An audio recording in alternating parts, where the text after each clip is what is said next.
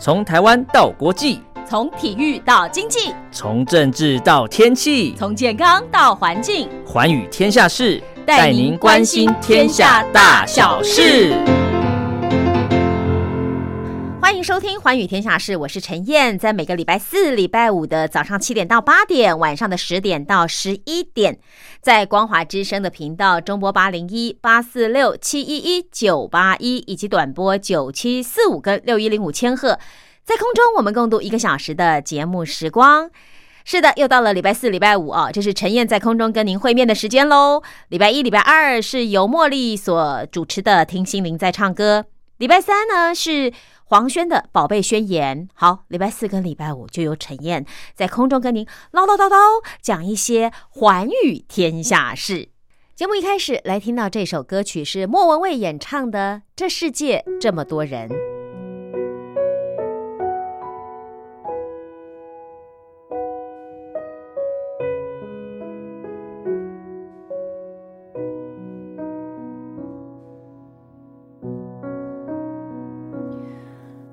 世界有那么多人，人群里藏着一扇门。我迷蒙的眼睛里长存初见你蓝色清晨。这世界有那么多人，多幸运，我有个我们。这悠长命运中的车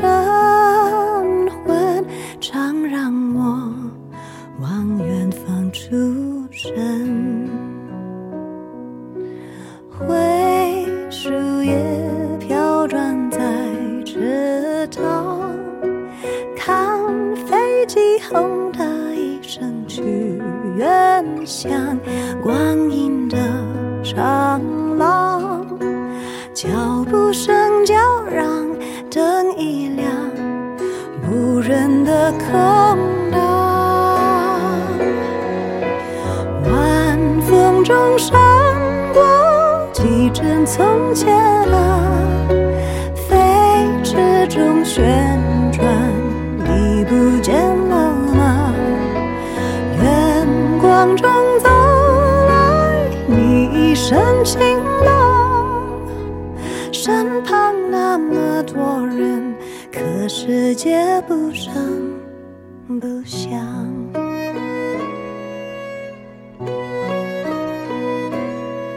这世界有那么多人。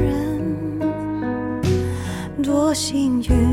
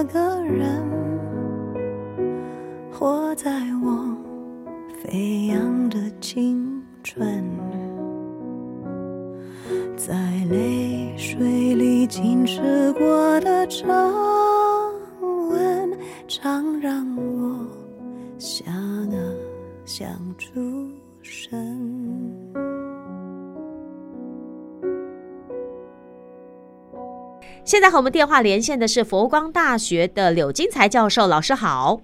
呃，秦燕你好，各位呃听众大家好。我们透过电话来聊天哈，来做节目，哎，很难得，因为我们每次都是约见面。然后台湾因为疫情升级之后，我们就没有机会见面了，对不对？好，是的，这一次呢，透过电话我们来聊。老师，你前段时间有没有追星啊？追那个奥运的选手星星啊？是啊，我觉得真的是非常令人令人啊振奋啊，跟兴奋的一件事情。我们中华台表呃中华台北队啊，那有人说他是台湾队啊，哦，不管是中华台北还是台湾队，都是我们的国家代表队。对，那出去啊，这样子的一个竞赛的绩效啊，是令人非常激赏的，而且这些选手也真的很辛苦了。真的啊，虽然说有人在那个四格漫画啊，就是有人在那个歇后语就讲了一段话，就是一群需要运动的人去帮一群需要休息的运动选手加油。可是我觉得也蛮贴切，至少在这段时间，就是七月底到八月初这一段两个多礼拜，好像除了疫情之外，好像除了政治之外，疫苗之外哦，多了一些正向的新闻跟事情是让大家关注的，而且今年的成绩又非常的好，是呃有史以来最好，所以也因为有史以来最好，大家就开始讨论。哎，你看啊，像我们出场的时候，有没有日本啊，就特地把我们的台湾啊，就不用 Chinese Taipei 的那个日文发音排在 C 开头，对不对？排在那个 T 开头。好，那这个韩国的在他们自己的报道上面也都讲台湾，很多国家的报道都讲台湾，所以大家就觉得奇怪，为什么这个国家来自台湾，用的却是中华台北的奥会旗帜，然后不能够唱自己的国歌，没有办法挂自己的国旗，就是这个政治话题又变成是呃在运动场外的另外一个热点了。是的，嗯。嗯，我觉得哈，其实要回归到两岸之间的关系哦，那么不是一个很正常的一个关系了哦。那我们过去有时候我们看两岸关系，如果我们用分类国家的模式来看，是中华民国跟中华人民共和国都是一个主权独立的国家嘛，然后呢，也应该都在国际社会上享有啊这个参与国际空间的机会，呃，参与联合国，参与啊。啊，这个国际政府间的组织，呃，如果我们从南北韩、东西的啊、南北越南的角度来看，分类国家本来就拥有自己属于呃，他不必去变更国号，他也不必去呃用什么样另外的名称去参与联合国。但是两岸之间就为了一个中国的一个问题啊，汉结不两立。那么长期的纷争，长期的争执中国代表权，所以我们过去在奥运的比赛里面，用中华民国也好，用台湾也好，到曾经有一段时间没办法参与，然后最后在一九八一年啊啊这个洛桑的一个会议里面啊来做一个决定，以后呢代表中华民国国家代表队的就使用中华台北，那用中华台北呢，当然。呃，有些人就会认为，呃，这个产年一是台北啊，有些人又把它翻成中国台北，啊，那中国翻成中国台北是我们不太能够接受的啊。那中华台北的角度呢，可以看出国民我们叫中华民国，现在的啊首都呢也在台北，所以中华台北这样的一个解释啊，我觉得呢，一般人也啊。有的还可以去接受，就是还可以接受了。哎，对啊，如果用台湾台湾代表对，因为我们现在啊，中华民国有效统治领域就是台澎金马，那地理区域的概念就是台湾，所以说这个队伍来自台湾也没有错。所以有人到国外去说你来自哪里，我们说我们来自台湾没有错。啊，那有些人就说我们来自中华民国，那所以由于这个中华人民共和国在国际上压制中华民国的发展空间，那么导致我们必须呃在名称上啊，会用一种比较弹性，而且无法用全称。如果我们今天可以直接用中华民国，肯定就没有那那么多没有那么多问题了啦。对那么多问题。嗯，所以，现今天中华民国假设不能用，那那你这个最后用中华台北，那中国大陆又来一个，那就叫中国台北，啊 那么就演变成这个是吃台湾豆腐了，嗯这个啊吃中华民国豆腐啊，那这种呃做法呢，其实也就会演变成我们很多的民众觉得有一种受到屈辱啦、矮化啦嗯的感受，对，对，其实哈，今天在跟老师连线录音之前，前天晚上哈，我还在跟儿子聊天，因为他都会每天晚上来找我聊天。他就突然跟我说：“妈，我问你一个问题，你是台湾人还是中国人？”我就说：“你现在问我这个问题，我是要怎么回答？你的中国到底指指哪个中国？”是他说是是：“我现在跟你讲的中国是国际上法定认定的中国，因为他是学法的嘛，哈。对我就说，如果这样子的话，我觉得我是台湾人。嗯因为嗯我始终没有被所谓的国际认定的那一个中国给统治过、给治理过。那我心目中的中国叫做中华民国，而不是中华人民共和国。是哦，所以我会认为，OK，如果这样的话，我是台湾人。他立刻嗯就跟我说：“哦，你一中一台哦，你搞台独。哦是我觉得这概念上，因为整个概念的语词的内涵都历经不断的改变对啊。因为过去中华民国也曾经代表一个中国嘛，对啊，那最后我们不跟中华人民共和国来去争争夺中国代表权的时候，嗯那你中华人民共和国，你如果要独尊中国这样的概念意涵，很多人就会认为说。那我们当然，台湾不是中华人民共和国的一部分嘛？嗯那台湾人民是中华民国国民，怎么会是中华人民共和国的国民呢？对，好，那那另外讲中国人跟台湾人的认同，我觉得这个很多人的语词概念也是不太一样。比如说，有些人说我在文化跟历史或地理上或民主情感上。我们认同啊、呃中国的概念可是，在政治上完全没有办法认同现在啊、呃中华人民共和国啊、在呃中华大地所推动的这种社会主义制度。对，我说讲白一点，对，对讲白一点就是我今天如果对马英九不满。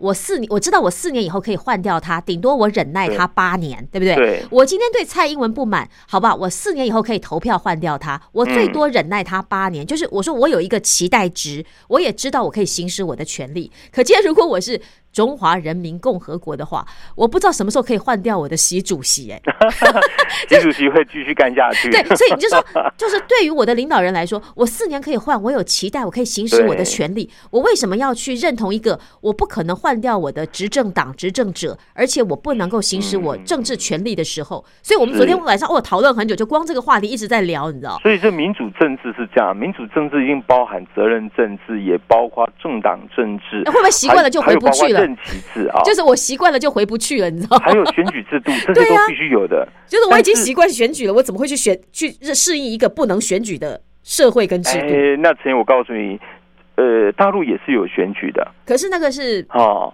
但是选举从民主政治来讲，嗯不是说有选举制度哦，就是民主政治。OK，过去东欧跟苏联也有选举啊，呃我们不会说有选举制度就是民主政治。同额但要有民主政治嗯哼，一定要有选举政治嘛。啊，哦对，那选举当中，当然就有间接选举跟直接选举。那我们呃，民主国家都会越来越倾向于直接选举。对，好，那当然，直接选举啊、又有任期制，对于嗯权力的制约啊、权力的分立跟制衡，它能够扮演一个比较好的作用嘛。对，那如果没有权力的制约跟制衡，那绝对的权力使人绝对对的的腐败。啊、腐化。对，啊，那我觉得大陆可能要注意一点，就是说，呃，党国啊高度啊，这个重叠，这个这个重叠，那权力高度的集中，嗯，那这样的一个情况之下，它不太允许有反对政治的存在嘛。好是，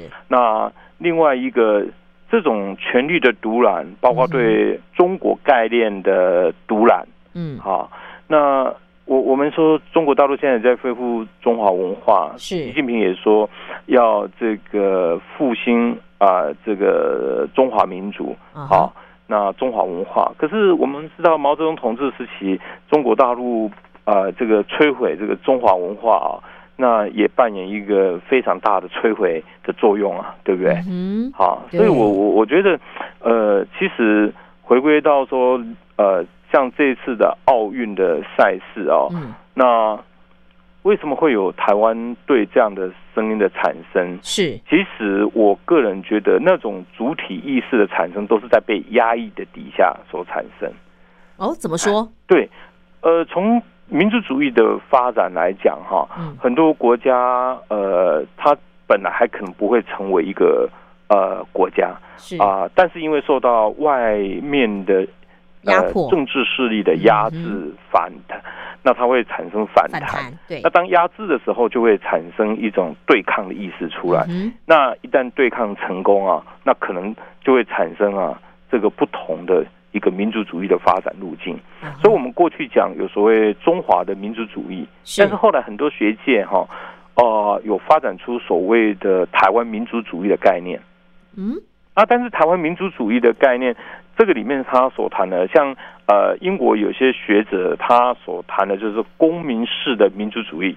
是啊，公民式的民族主义，我们只要认同这块土地、这个这里的政治制度、经济制度、社会制度，嗯我们都具有普遍的国家认同跟国民意识，我们就可以成为一个民族。所以，民主的概念未必要以共同的血缘为基础。如果以血缘为基础了，我们说这是属于血缘式的或种族式的民族主义。嗯啊，那像呃，如果说你呃中华民国的名称在国际社会上呃走不通啊，对，那或者不被受到中华人民共和国的压抑啊，呃，甚至你看有的最后就想说，那那么如果我们连国号都不要的话，那另外寻求另外一个国号，嗯。那另一种认同的建构就会开始慢慢产生。所以过去有有些研究者说，那为什么会有台独会？为什么会有这种嗯哼啊、这个台湾要证明的力量？如果如果中华民国的名称好用，那么今天这个就不会产生这个问题出来。真的，哎，我觉得就像我们讲嗯分裂国家，嗯他们在国际社会都可以加入联合国。对那你还要想用用另外一个名称加入联合国吗？对，好，就像就像东西德，就像南北韩，对对不对？就是他们都有用到“韩”这个字啊，就是朝鲜这个字，或者用到“德”这个字，德意志这个字，对。那不会有另外一方要压倒说说你不准用，只能我用。对。那那你不是逼了另外一个人说好啊，那我就不要用德意志啊，我也不要用朝鲜啊，那大家就一拍两散啊。所以我们观察，不管东西德也好，南北越南也好，嗯。南北韩也好，嗯，他们即使变成现实的一个两个国家的状态，是，但呃各自拥有邦交国，各自都可以参与联合国，允许双重承认、交叉承认，嗯哼，不妨碍他们国家走向政治统合。嗯，对，那那你如果说两岸一味的要去压制对方，然后认为呃你中华民国就已经呃这个挑战两个中国了，对。对，啊然后这种方式，那那请问台湾在国际社会要用什么名称呢？那我用台湾，你又说我台独，但是我觉得中国大陆自己也要检讨了哈。嗯。我曾经在最近一篇文章里面有一些分析啦，我说讲台湾的概念哈，嗯。大陆讲台湾的概念跟现在主张台湾证明的嗯，呃一群啊、这个国内民众啊嗯。概念不一样的。啊、大陆所讲的台湾是呃中国的一部分，啊。所以这个台湾是地理的概念。呀。还有台湾是中华人民共和国的一个省，哦，所以是省民的概念。所以这个台湾的概念在大陆是地理的概念跟省级政府的概念。嗯是。可是我们现在讲的是呃这个呃追求台湾证明哈，嗯。那么他走向的像有些呃独派的朋友们、独派的人士呢啊、想要追求台湾证明呢，他可能是要更涉及到变更国号的问题了。嗯哎，所以它这个已经这个台湾的概念呢，它的敏感度呢，也就变成是上升到政治性的概念。，OK，那好那我们就觉得很有趣了，因为大陆常常在国际社会哈、跟各国呃签订公报的时候都讲台湾是中国的一部分，只有一个中这国，你要承认一个中国的自动帮中华民国啊证明了台湾啊。对。那那那国际社会很多媒体当然会报道啊，这个台湾呢、台湾台湾就这样子。嗯。可是我没有发现一个很吊诡的，当大陆讲台湾是中国的一部分，或台湾是中华人民共和国的一个省的时候，嗯。那如果我们你既然都讲我们是台湾，那那中华民国不用我用台湾，大陆又很敏感，啊，你有没有发现？对，嘿，其实所以他陷入哈对中华民国又爱又恨呢，是一种对逻辑的概念。哎，所以对，，所以啊我我在还在跟我儿子说，我说，哎，那这样子好不好？既然你说我台湾，我台独嘛，对不对？我讲如果台湾共和国，你说我台独，然后你就说我是你的一个省，可是我偏偏就不愿意当你的一个省，嗯那我可以说在台湾岛上的妈祖共和国吗？或福尔摩沙共和国吗？这样子我没有我没有挑战一个中国的原则哦，我也没有宣布台独哦，你知道吗？就是你要跟我玩名词，我就跟你讲名词嘛，所以这就是一种。我不想跟你在一起，可是你又非逼我跟你在一起。但是不管你跟我在一起是地理名词也好，或者省的名词也好，都是我被矮化不愿意接受的。因为我有自己的名字啊，但是你不让我用我自己的中华民国这个名字啊，对不对？好，来，我们休息一下，因为过后再继续回来讨论这个话题。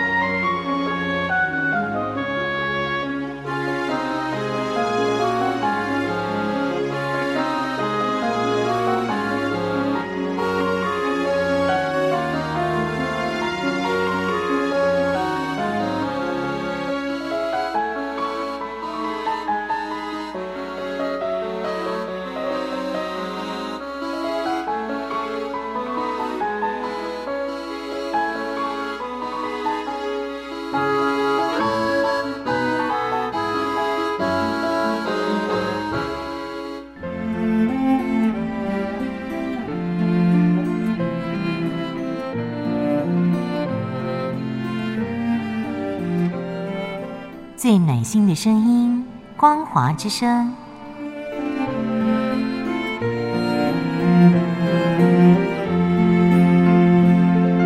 短波九七四五千赫，六一零五千赫，中波七一一千赫，九八一千赫，八零一千赫，八四六千赫，温暖陪伴您。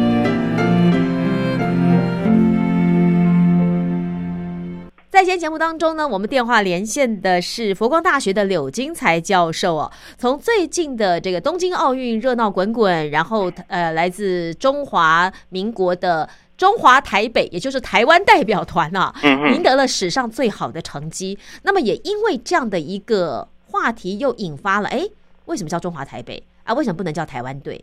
那甚至有一些比较激进的独派人士就觉得说，我们是不是要再来呃推动台湾证明运动？老师，你觉得这样的一个议题会不会又走回头路了呢？对，走回头讲台湾的有一点走回头路哦。但是这个又跟其实两岸关系息息相关了哈、因为今天哈呃，我记得在二零啊一八年哈，嗯那当时候是台湾地方大选，也结合了十项公投议题嘛。嗯那其中哦啊、有关了参与东京奥运台湾证明，啊呀，对我记得，嗯那个也是一个公投议题。对，那后来被否决掉啦。没有过，哎，，呃，我的如果没有记错，当时候呃，这个支持呃中华台北的还是百分之五十四点多嘛，哈，那但是支持台湾的也百分之四十五、四十六点多，其实已经那个比例拉的很近了。。近可是哦我记得那时候赖清德他有出来讲话，对，没错。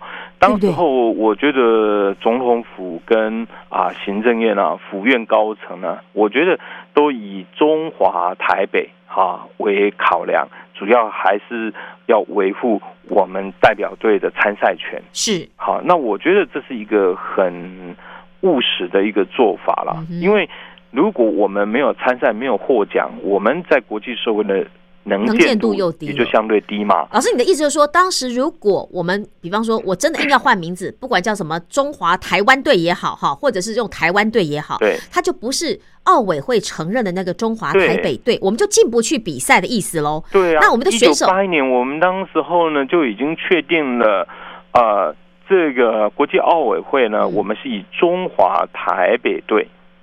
那如果哈、嗯。这个主持人还有各位听众们还有印象的话，本来我们当时候这个台中市啊，还要办一个东亚青年运动会，有。二零一九。有后来，也因为呃这个推动了这个独立的呃推动了这个呃冬奥呃的这个证明啊、嗯运动的问题，所以这个呃举办东亚青年运动会被取消了。嗯对那当时候我们非常的气愤啊，是因为真的是民间所推动的，而波及了我们呃好不容易啊争取而来的啊要举办东亚青年啊的运动会。对对，所以体育归体育，政治归政治，理想上是如此。实际上，呃，这个国际体育赛事啊，这一点呢，也都啊、很难说不跟政治扯在一起。对，虽然我们都希望体育归体育啊，可是你看今年还有什么难民队，嗯，对不对？哦，然后呢，呃，又看到了很多国家就是用台湾来称呼的时候，嗯，所以就会让一些当时可能推动所谓的呃，这个以台湾队参加东京奥运的这种证明运动的公投的这些支持分子，他又兴起了一个希望，说，哎，那我们是不是嗯可以对，再来搞一次公投，或者是说我们再来推台湾证明呢？而且刚刚如果听众朋友还记得老师说的话，一个是不赞成的是，就是以支持中华台北参加大概有百分之五十四，对不对？嗯，然后支持用台湾参加的是有百分之四十五，其实差了大概九个百分点左右，嗯，其实已经很。很相近，就几乎一半一半了。对，那这个我们看两岸关系，如果是个两岸关系的恶化，嗯搞不好支持用台湾的就会更多。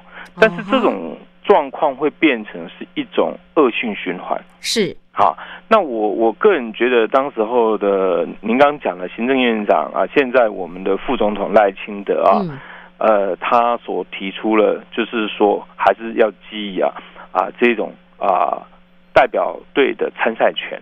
对，好，那最近立法院院长哈、尤锡坤呃先生啊，也提到说，也要评估嗯啊它的风险。是如果这个风险很高，会影响到我们的啊代表队的参赛，那就嗯不能做。对，好，那虽然台湾证明运动，我觉得台湾是一个自由民主的国家啦。哦。啊那我们中华民国也是可以说，不管在建立的时候是亚洲第一个民主共和国，是到现在我们也主张人权立国。嗯啊，所以对于国国内内部有些呃朋友们啊、民众们主张证明，我觉得基于他们的政治的啊、言论自由、呃政治思想啊、主张的自由啊，这个是在一个民主社会当中是被容许的呀，啊，就是大家都有说话的权利啦。对对不对？不管我认不认同，我一定保障你，你可以有你的主张，对对对不对？对，你看我们呃，这个不管是加拿大的魁北克省啊，嗯或者是英国的苏格兰，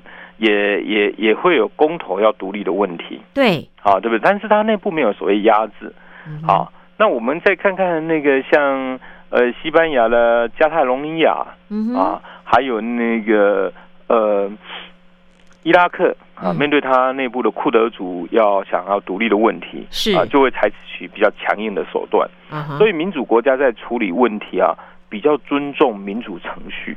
就我一定有一个顺序，不是不是说你说了算，或者、啊哦大家喊一喊好了就这样过，并不会这样那。你说像台湾证明冬奥运动也是内部台湾的有些势力发起过，嗯能过过得了公投会不会过多还不知道。对所以我们东亚青年啊、运动会就被就被取消了。对嗯很不公平。对，那这只是民间推动哦，对，民间推动哦。如果今天政府推动，那那还得可能它？的后作用力更大。是，对，所以我才觉得说，中国大陆在对台政策方面啊，其实也应该要去考虑了，嗯真的是务实的承认啊，或者是接受啊，这个中华民国哈、双方才能能够展开一个真正平等跟互惠的，而且能够互相提携，呃，互相呃，在国际社会上合作。嗯哼，啊，像过去呃有些分裂国家在参与奥运，甚至组织啊、呃联合代表队都有。对呀，对，你想，如果说两岸呃组个这个一组队哈、嗯，那大家一定会觉得说哇，两岸加油，两岸加油，哎，对不对？可是，你当如果分开的时候台湾跟大陆，那一定我一定喊台湾加油，台湾加油嘛，对 你对？你看这一次的冬奥哦，就是哎呃，当那个男子羽球双打获得金牌的时候，中国的代表那个中国双塔嗯被他们的网友骂到臭头，嗯而且只要他们在金牌上一跌倒，就是一摔跤拿不到金牌的时候，他们的网友都是几乎哦都是在骂他们浪费国家资源，嗯然后选手都会说：“我对不起国家，对不起党，对不起人民给我的机会。”我就觉得哇，那个你知道吗？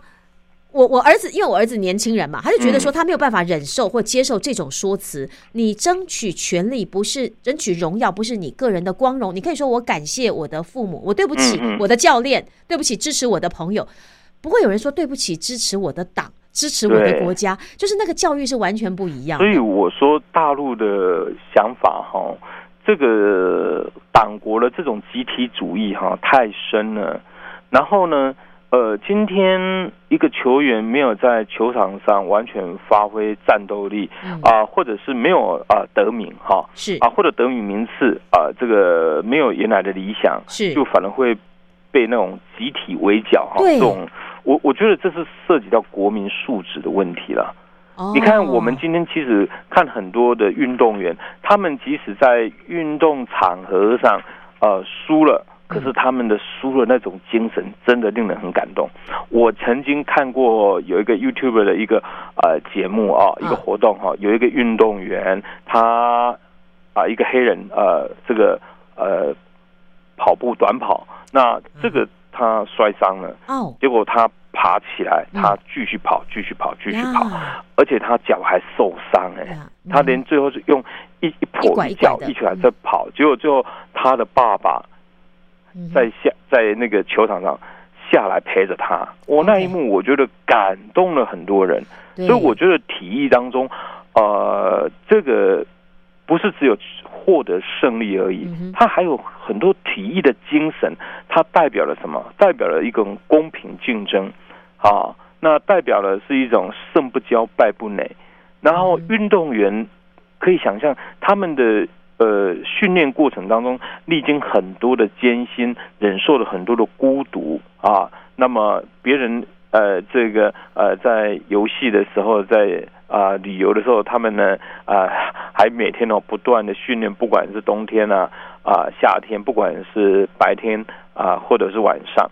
啊，或者是清晨，好、像已故的这个啊、篮球啊明星啊，这个呃科比啊，啊，他这个时候你看过凌晨四点的洛洛杉矶的那个街上的啊景色吗？嗯对不？对？就是因为他起来运动啦，练习啦，对，不对？他这个是养成哦，这个非常好的运动习惯，所以我觉得哈、运动员啊，他所代表出来的是一个非常好的杰出的啊人格的性格，是啊，所以在这个部分呢，我觉得是我们应该啊呃来学习的。我们应该倡导的是奥运的精神对，啊，然后呢，胜不骄啊，败不馁。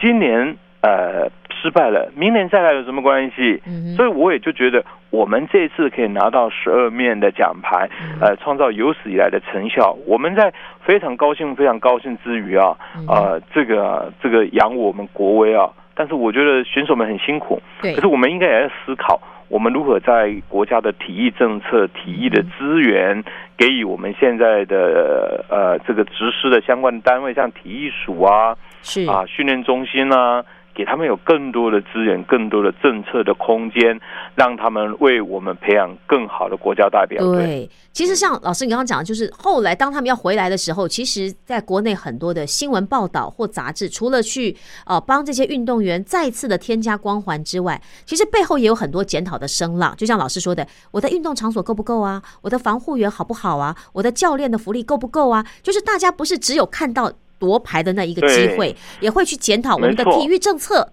我们投入的金额对不对？够不够多？那其实老师刚刚讲到那个运动精神呢，我就想到另外一幕是马拉松选手，嗯那个西班牙选手本来有没有你就我不知道你有没有看到那个也是影片哈、嗯就是到最后要夺冠的时候，因为跑在前面那位黑人选手他听不懂英文，对，所以他不晓得，他以为到了终点，就跑第二名的那个西班牙选手呢，就拍拍他，然后告诉他要继续往前跑。所以原来拿第二名的人，并没有因为第一名的 lose 掉而跑去占为第一名，所以就非常的伟大。所以那记者就问他说：“哎，你为什么不就超过他，你就赢了嘛？”他说：“如果我赢的话，我要我这样赢他，我要如何回去面对我的妈妈、我的家人？对因为他觉得那个是不光荣的。对人家明明跑得比我好，他只是因为不知道终点在哪里，我只不过是告诉他他应该跑的路程，那才是我该做的。所以那一年的那个那个金奖银奖是大家全部鼓掌，对，太厉害了。我觉得这是我们鼓励的运动的精神。我们呃要有可敬的对手，哈、那竞争对手之间可以英雄惜英雄，对，啊，可以彼此互相欣赏啊别人的品德之美。像这一位的运动员啊，我觉得他所散发出来的人性的光明面，对，他不会因为这样子就变成建立在说啊我的成功是建立在别人的失误上。对，我需要的是一个强劲的对手，这个可敬的对手。没错，啊，游戏规则你不清楚，信息你不清楚，我可以告诉你，我们来展开一场公平的竞赛。我觉得那种心胸多么的宽广，真的，对不对？哦所以那个记者拍到的就是他们两个人相拥的画面，就是互相抱抱的画面。对然后那个金牌得主非常感谢他这位西班牙选手，告诉他正确的终点在那边，而不是他现在停的地方。对对，哦，那个那一张画面真的很感人。所以我们在讲。不要把那个体育竞赛完全视为夺多少金牌啦、啊银牌啦，然后呢，好像没有得到什么就对不起国家。那这个我觉得很多网民啊，嗯呃，这个也不是很理性啊。是，然后呢，在底下批评啊，嗯呃，看到别人呢、这个成功啊、这个啊就觉得人家矫情啊、看到别人失败呢，就觉得人家不够认真负责啊、不够上进。其实我觉得啊、如人饮水，冷暖自真的知啊，哈。我每次碰到那种键盘酸民的时候，我就跟他说：“啊不，某利来呀、不然你来呀、这些人是可以在全世界前十六强、前八强。都已经很不容易了。哎，我看你能够打到全市，就是你住的那个市的前八强就不得了了，对人家还是全世界，好不好？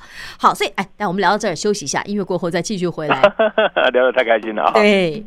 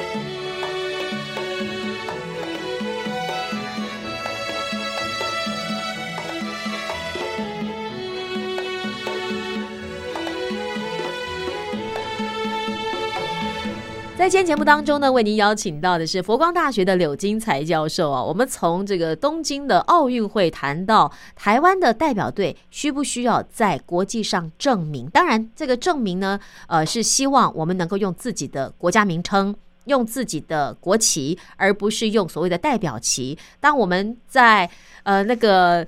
羚羊双组合这个羽球队哈，呃，升起的时候呢，只能听到国旗歌。虽然我非常感动，因为我们从小都是唱国歌、国旗歌嘛。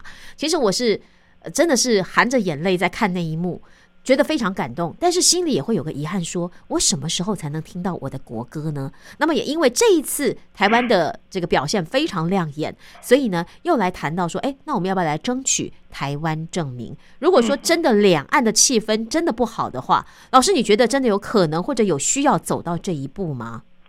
我觉得两岸关系如果不好，嗯，然后没有对这个冲突啊进行管理。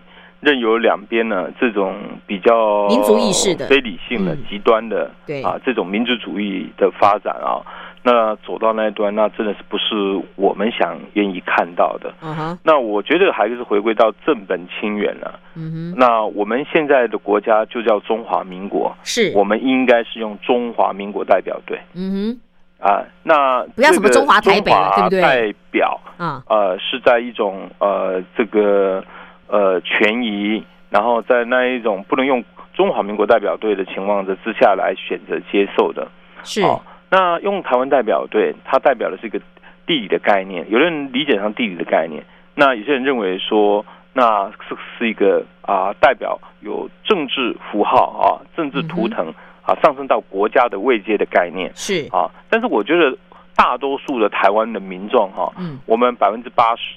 八十以上都支持维持现状，对我们百分之八十以上都支持中华民国，是我们啊，不管蓝绿啊政党之间最大的公约数。嗯哼，对。那我觉得说，呃，真的回归到中华民国，这个才是一个正本清源的大道。是。那其他的方式呢？呃，其实我觉得，只要中国大陆没有办法理性的啊平等的对待啊中华民国，那么。这种证明的啊，就会不断的产生。对，因为就像老师说的，应该政治的归政治，体育归体育啊。可是你看，在两岸，就算在外交休兵的马英九执政时期，我们在国外的运动场上，只要拿出国旗来帮我们自己的选手加油，是啊，就会被请出去，对不对？甚至我们的选手在颁奖台上要秀出中华民国国旗，也会要被撤销资格。所以我真的不知道这个所谓的政治归政治，体育归体育。真的有那么的纯净吗？是啊，所以我觉得今天还是回归到大陆的心态啦。因为如果说今天他啊不让中华民国在国际上发声发言，然后呢，呃，台湾的民众大部分都是中华民国的认同，认同中华民国的啊国旗、国歌、国号。那在这种情况之下，一下被压抑，那大概很多人就想说，此路不通，那就我就转弯吧。大陆。对不对？那所以就会有台湾的证明的这种说法就会出来，所以大陆不必觉得很意外，一定会是必然如此。是我总是要出去比赛，请问我要用什么名字嘛？哪有说你给我什么名字？我明明是中华民国，你又给我改一个中华台北，或者要给我一个改一个台湾？嗯哼，那最后我中华民国不能用，那中华台北、台湾，甚至搞不好台北，甚至什么队的名称都会出来。真的，很多人就有很多创意的想法。真的，我就还跟我儿子说，那这样子好了，我也不要用台湾去挑战挑战什么一中一台，我就来个妈祖共和国 或福尔摩沙共和国。我说总可以了吧？我没有去什么台湾独立呀，就是你知道吗？像我们这种就是快手会乱想啊，你就给我很多的路可以选择吧。所以有人才说台独某种程度啊，也是。大陆压出来的中华民国而产生，真的。如果今天中华民国在国际社会上有合适的空间啊，发声权跟发言权，那参与联合国，人民怎么会去想这种所谓独立的问题呢？对，好，对不对？人民想的是说，那在。在这个中华民国跟中华人民共和国都是一个平等的一个基础上，我们如何展开对等互惠？我们如何展开交流合作？我们如何展开呢？共创双赢？是至于这个两岸的统合的问题，那就让时间还有当一定的政治、经济、社会条件达到一定的程度的时候，嗯它自然会产生一个所谓整合啊、理论所说的产生的效应的问题。嗯，但是如果没有强行呃这个逼人家这样强摘的果果实也不甜了啊、然后呢，强行的呃两地社会的融合也会造成很多的冲撞的问题。是，哎，所以我觉得，呃，两岸的不管过去谈的所谓的从经济社会啊、文化的融合，再谈到政治上的啊、统合的问题，它是需要一个过程的。嗯哼，那你在这个过程里面不断的打压，呃，不断的矮化嗯、边缘化，其实刚好提醒更多人去注意这个问题。是啊，哎，所以我觉得大陆应该，呃，我个人啊、也觉得说，真正的民族主义者要抛弃了哈这个哈所谓的现在的国力强，那嗯就可以压制这种做法。这反而是很现实主义的观点，是，反而是一个是王道文化啦，秉持王道文化啦。哈。人家说以大这个事小，啊，要以啊人嘛，嗯那我们以小事大，要有智慧对，哦，不要过度的冲撞，要懂得智慧去规避彼此之间的冲突，因为毕竟从地缘政治、地缘经济的角度来看，两岸之间啊，还是要能够去维持区域的和平跟稳定。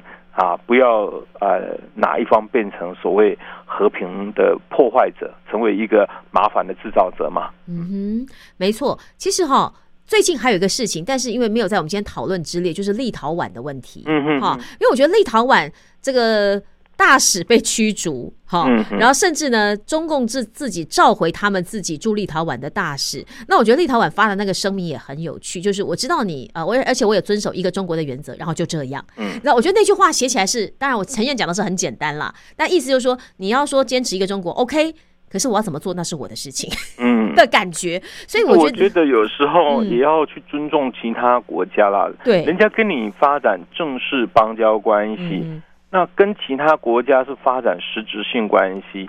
因为基本上现在两岸呃中国大陆不认为是分类国家嘛，所以它不允许双重啊、承认。承认对，那立陶宛如果跟台湾之间的关系假设没有发展到正式建交，嗯那其他的关系包括呃经济呃社会很多的啊、这个彼此的交交流交流你也要管吗？这个这个就有点管到过头了，对不对？而且我觉得这次也是也是因为疫情的关系啦，嗯哦，因为我觉得以前我们在讲，呃，我们来自台湾，可能就是我在喊。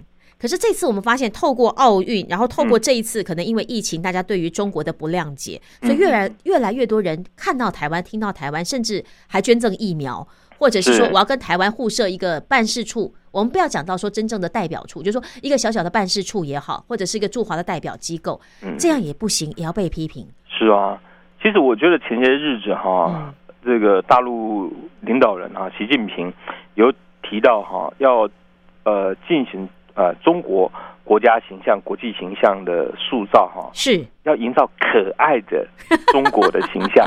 嗯哎，那这个有人就是熊熊维尼又很可爱，对不对？嗯，是啊。可，是这个如果在大陆用熊熊维尼啊，不知道会不会触犯了这个在大陆不可以用小熊维尼，啊那是一种。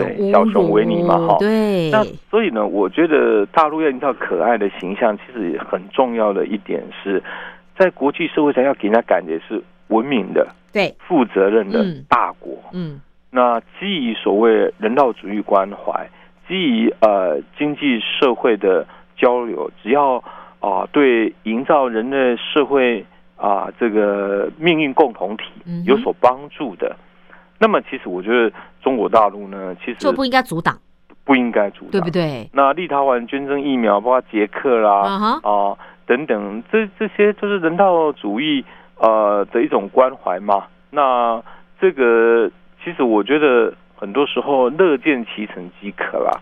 哎，那而且我觉得哈对啊，那台湾也帮助很多国家，包括捐赠口罩啊等等，对对对，这也显示所谓德不孤必有邻嘛。是我们在国际社会上善尽国际义务，自然也会有其他国家对我们施以援手。对。哎，而且我我就想呼应在我们节目一开始说的，就是你把台湾所有的朋友或者所有的交流全部砍掉，不可以，因为嗯我不能让台湾或者是中华民国存在。嗯，那真正生活在这块土地上的两千三百万人民，你要他怎么办呢？那他就只能自找出路啦。这个人民一旦受到压抑哈，嗯。他就会有屈辱感就会产生。是，啊，他就会觉得有点被被压迫好像嗯被殖民对待的感嗯觉。，被不尊重。哎嗯，他也会觉得说，在目前现行的中华民国体制下，假设还没有办法扬国威，是，生活有受到压抑，他可能就会去试想用不同的名称去取代。对呀、所以我我觉得是关键。如果中华民国啊、在国际上有一定它合法的地位，然后呢，它也可以代表啊、这个台湾人民的声音。嗯其实中华民国已经成为普遍蓝绿的最大的公公约约数了已经成为我们的台湾共识。是，哎，那这一点其实我觉得中国大陆应该要学习啊，也而且也应该要能够体会到，而且能够去尊重。对，我觉得重要是种情况尊重之下。，嗯双方能够去交流，我觉得两岸应可以交流，不必剑拔弩张。哎，是啊两岸之间可以交流，这个很健康的、很正常的。嗯哼，那在这样的往来情况之下，营造两岸人民的亲善的关系，那真正才有办法营造两岸一家亲嘛，对。对不对？那养两岸一家亲，如果说你都不可以跟外面的人交流，对只能跟我这样交流。我在现在对我儿子说，你只能跟爸爸交流，你外面的朋友不要交往太多你。看你孩子会不会反弹？我我跟你讲，跟你讲，现在年轻人叛逆的很，你就不用等到那一天，我跟你讲不，用跟你翻脸。真的翻脸，直接翻脸，好不好？对，OK，好。那今天虽然跟老师最后在谈笑中哦，在聊这个呃台湾的，我觉得是国际地位，包括嗯台湾证明的这个问题哦，但是其实回过头来就是一个相互尊重而已。当我们嗯尊重中国大陆的你的发展。或者你的呃日益壮大的国力的时候，你是不是也可以尊重在台澎金马两千三百万人民，他们也希望被看见、被理解，嗯而不是被压迫哦。对，好，今天也非常谢谢呃我们佛光大学的柳金才教授的分析，谢谢老师。嗯，谢谢陈燕，好，谢谢各位听众朋友。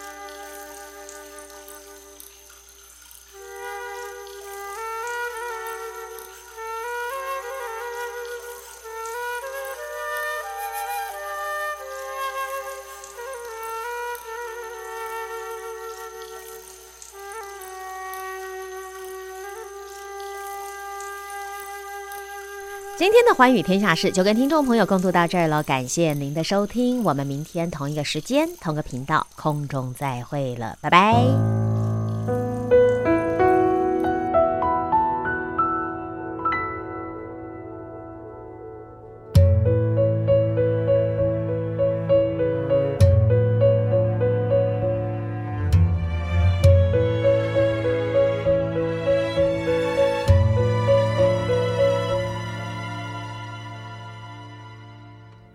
些年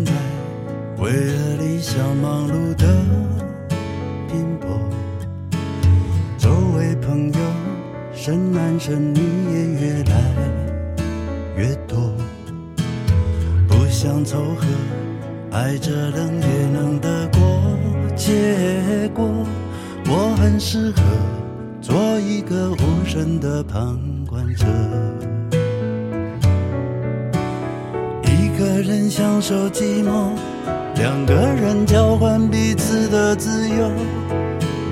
早对爱不为所动，在夜里追剧看主角幸福，我却眼角失手。再不想爱就老了，轻轻对自己说，蹉跎过不同人生。教会了别急着否认，再不想爱就老了，学着爱等待对的人，总会有一天再次华丽转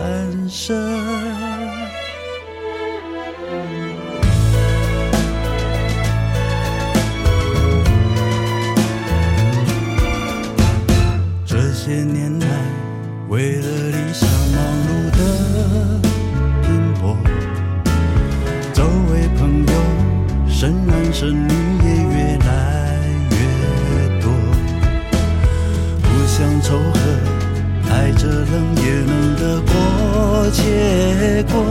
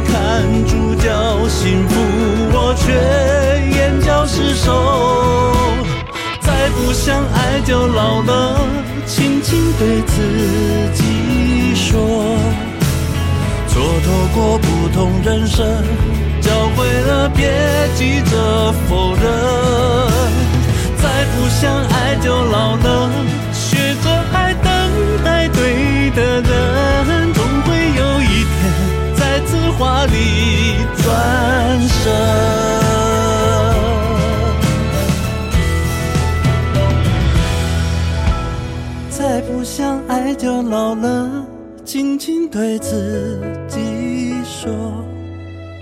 蹉跎过不同人生，教会了别急着否认。再不想爱就老了，